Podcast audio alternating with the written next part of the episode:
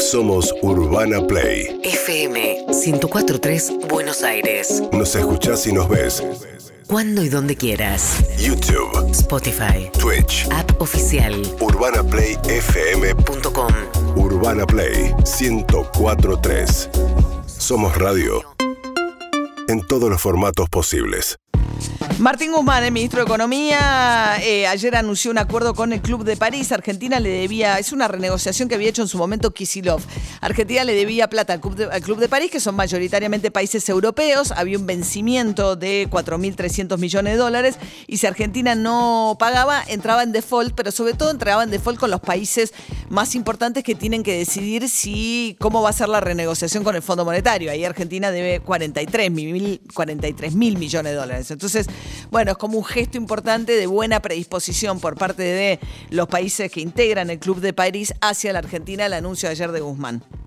Luego de negociaciones constructivas, eh, con una actitud eh, muy profesional también por parte de- del secretariado del Club de París, se ha llegado a este entendimiento que consiste en que eh, Argentina tendrá tiempo hasta el 31 de marzo del año 2022 para eh, resolver, para apuntar a una reestructuración más permanente con el Club de París y que Argentina eh, continuará haciendo esfuerzos para llegar a un entendimiento con el Fondo Monetario Internacional que nos permita refinanciar el stock de deuda de 45 mil millones de dólares que eh, el gobierno de Juntos por el Cambio tomó entre el año 2018 y el año 2019. Bien, lo que significa es un gran alivio para las cuentas públicas, porque de acá a marzo, en lugar de tener que pagar 2.400 millones de dólares, va a pagar 400 millones de dólares nada más Argentina al Club de París. Mientras tanto, Matías Culfas hicieron ayer al mediodía el anuncio en Casa de Gobierno acerca de qué pasa de acá más con las carnes, con la posibilidad de exportar carnes.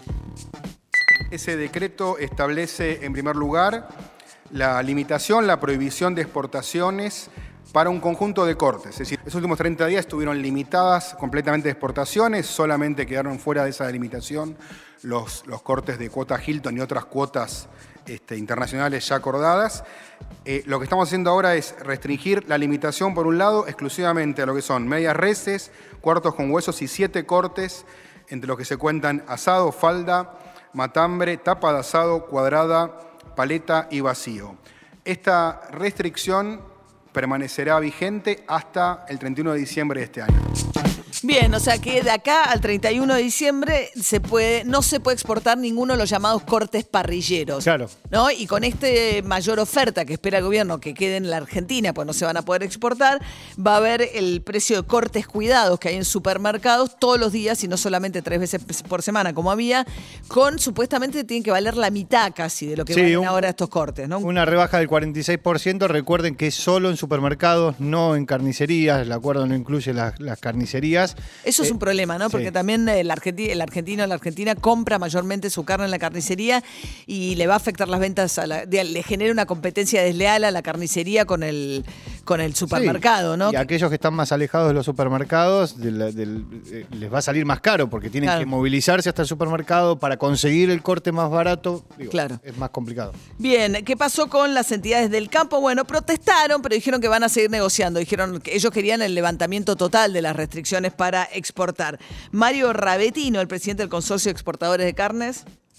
Si partimos de la base que hace un mes nos habían cerrado esta posibilidad y que venimos tratando de buscar una salida, yo tomo esto como un inicio y como el mal menor para lo que podamos hacer en el futuro, con el compromiso personal del presidente de tratar, en la medida que el mercado doméstico se estabilice, ir liberando este cupo hasta normalizar absolutamente la situación. La idea del gobierno, ojalá lo logren, es aumentar la producción, ¿no? Parte de las restricciones, sobre todo en el tiempo de Moreno y Cristina Fernández Kirchner, terminaron con grandes problemas y distorsiones también porque no se aumentaba la producción. Entonces, exportar más sin que presione tanto sobre los precios locales requiere que se produzca mayor cantidad de cabezas de ganado y ese supuestamente es el objetivo que van a buscar. Mientras tanto, Carla Bisotti insistiendo, sobre todo para estas 6 millones de personas que recibieron la primera dosis de la Sputnik B y no tienen claro en el calendario cuándo viene la segunda, con que las vacunas eh, aplicadas tienen efecto.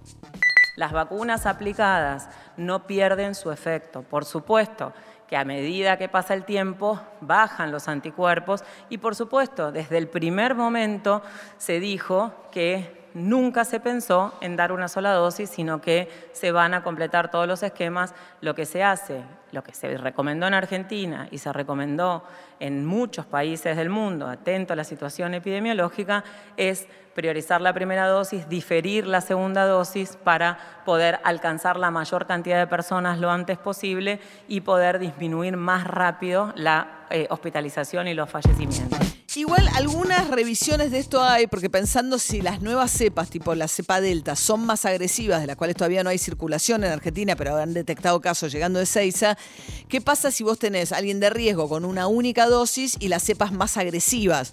Esto puede llegar a un replanteo respecto de qué hacer con las segundas dosis. A ver qué decía Fernán Quirós, el ministro de Salud porteño.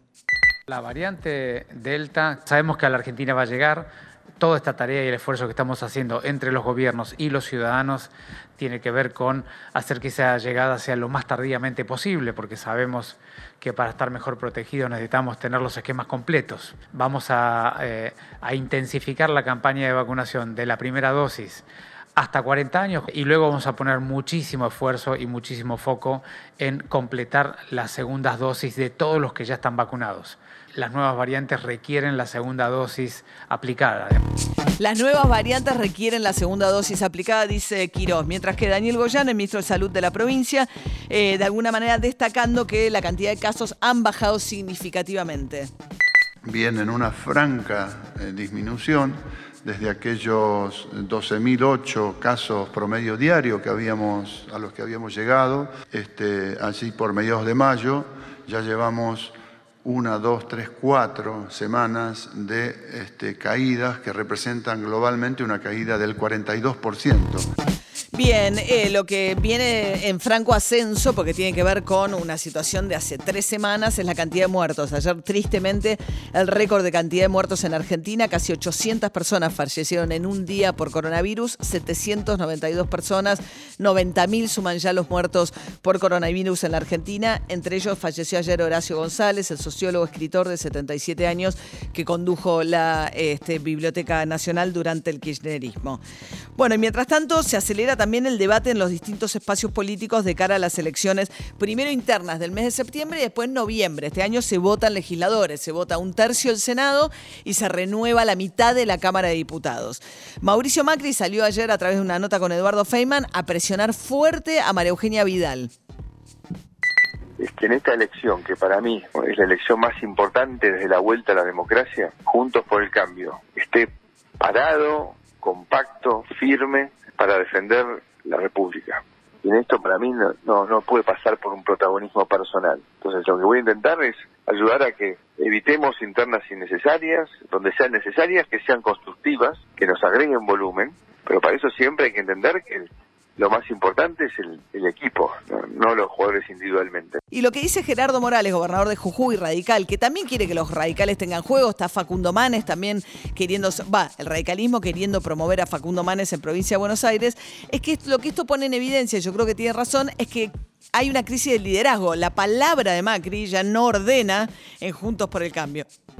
De ruptura no, creo que todos los integrantes de Juntos por el Cambio tenemos en claro que hay que fortalecer la, coalición, eh, pero sí, bueno, hay una crisis de liderazgo, diría yo, ¿no? En Juntos por el Cambio, a partir de, de la caída del gobierno y de la situación de Mauricio Macri, que claramente era el líder del PRO, y hay, diría yo, más bien una crisis de liderazgo dentro del PRO, que genera ruidos, y me parece que eso no nos hace bien, eh, nos vacía de contenido. Urbana Play. Noticias.